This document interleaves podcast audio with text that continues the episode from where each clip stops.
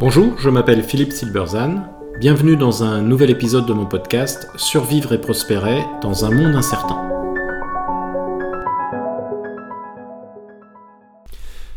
Tout entrepreneuriat est social ou l'histoire de Josiah Wedgwood. Lors d'une intervention il y a quelques semaines, j'évoquais le rôle très important joué par les grandes surfaces dans la période de crise de la Covid en mars-avril 2020, et je montrais qu'il était allé bien au-delà du simple rôle économique. Vendre des carottes, ça a aussi un impact social, évoquant même, au resco référence, la notion d'éthique marchande. La réaction n'a pas traîné naturellement et l'une des participantes s'est exclamée Vendre des carottes, c'est purement économique, ce n'est pas motivant en soi, il faut un supplément d'âme, il faut donner du sens. Voilà, une nouvelle fois, nous sommes victimes d'un fameux modèle mental qui veut qu'on découpe toujours le monde en deux, ici l'économique et le social, pour les opposer. Le social étant le domaine noble et l'économique le domaine ignoble de la simple contingence, euh, après tout nous sommes en France.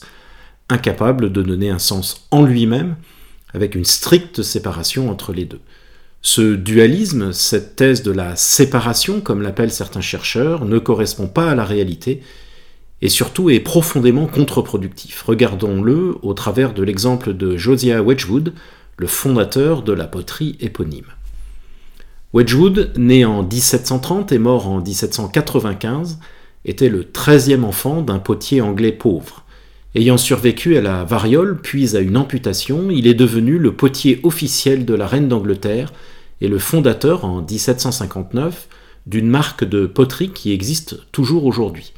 Capitaliste infatigable, il devait, avec le succès de son entreprise, accumuler une fortune qui lui permit de financer le voyage d'études de son petit-fils, un certain Charles Darwin. Alors qu'il se remet d'une amputation qui a failli le tuer, on lui présente Thomas Bentley, un philanthrope. Au cours des discussions qui s'ensuivent, les deux hommes nouent un partenariat qualifié parfois de plus important du XVIIIe siècle. Avec Bentley, Wedgwood décide d'incarner dans ses produits les idées progressives de son époque en innovant pour produire de la faïence équivalente en qualité à la porcelaine, mais beaucoup moins chère. Wedgwood fut le premier à acheter une machine à vapeur de James Watt notamment.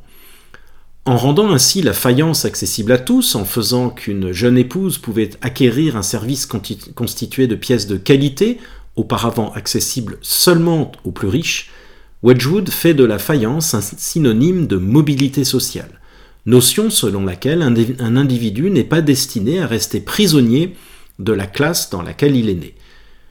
Comme tous les grands innovateurs, sa contribution a consisté moins en une invention technique qu'en une démocratisation de ce qui existait déjà pour la rendre accessible au plus grand nombre, transformant la vie de millions de gens. Ces poteries étaient profondément chargées de sens, individuel et social.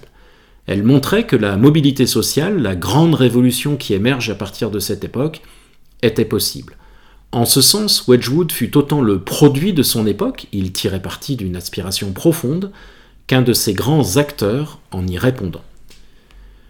Wedgwood n'a pas fait que créer une poterie innovante pour son époque. Confronté au manque de peintres pour décorer ses produits, euh, il fut amené à créer une école de peinture pour des ouvriers sans qualification.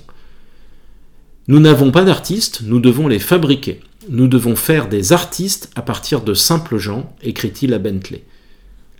Autre problème crucial, le mauvais état des routes qui faisait que beaucoup de poteries arrivaient cassées et que le coût du transport était prohibitif, ce qui l'empêchait de baisser ses prix et constituait un obstacle à son projet de démocratisation. Il entreprit donc de financer la construction d'un canal joignant deux rivières pour permettre le transport de ses produits par bateau. Ni avec l'école, ni avec les infrastructures publiques qu'il a créées, son motif n'était purement altruiste. Le manque d'artisans capables de peindre ses poteries et le mauvais état des routes étaient des freins à ses ambitions et il a agi pour les lever. Et pourtant, il fut capable de produire une contribution sociale très importante. Développement d'infrastructures publiques, formation d'ouvriers pour des métiers mieux qualifiés et donc mieux rémunérés, leur permettant une ascension sociale, démocratisation de la poterie de qualité, faïence puis grès, jusque-là réservée aux très riches, et surtout réponse aux aspirations de mobilité sociale de son temps. Au travers de l'exemple de Wedgwood, nous pouvons questionner la pertinence de deux distinctions importantes que nous faisons habituellement dans le domaine de l'entrepreneuriat, mais au-delà dans la façon dont nous pensons la société. La première distinction est entre le matériel et le spirituel. Wedgwood vend de la poterie, quelque chose qui sert aux gens à boire du thé et à manger leur repas. Rien ne semble plus matériel et Wedgwood le fait pour gagner de l'argent. Mais sa poterie est bien plus que de la poterie. Elle devient un symbole de la mobilité sociale ouverte à tous. Elle n'est pas plus une simple poterie que la statue de la liberté n'est un simple tas de métal ou une robe un simple morceau de tissu. Elle est chargée de sens, un sens que créent ensemble Wedgwood et ceux, et surtout celles, qui lui achètent ses produits, avec un impact social considérable. L'esprit engourdi s'élève en effet vers le vrai à travers les choses matérielles, comme l'avait déjà compris l'abbé Sugère lorsqu'il fit inscrire cette fameuse phrase sur les portes en bronze de, la basilique Saint-Denis il y a 800 ans. La dualité matérielle-spirituelle que l'on retrouve dans la hiérarchisation des besoins, illustrée notamment par la malheureuse pyramide de Maslow, et qui nous fait encore aujourd'hui distinguer certains biens de première nécessité, en nous réduisant à des estomacs, traduit une incompréhension profonde de ce à quoi aspirent les gens. La seconde distinction que l'histoire de Wedgwood questionne est celle entre l'entrepreneuriat lucratif et l'entrepreneuriat social.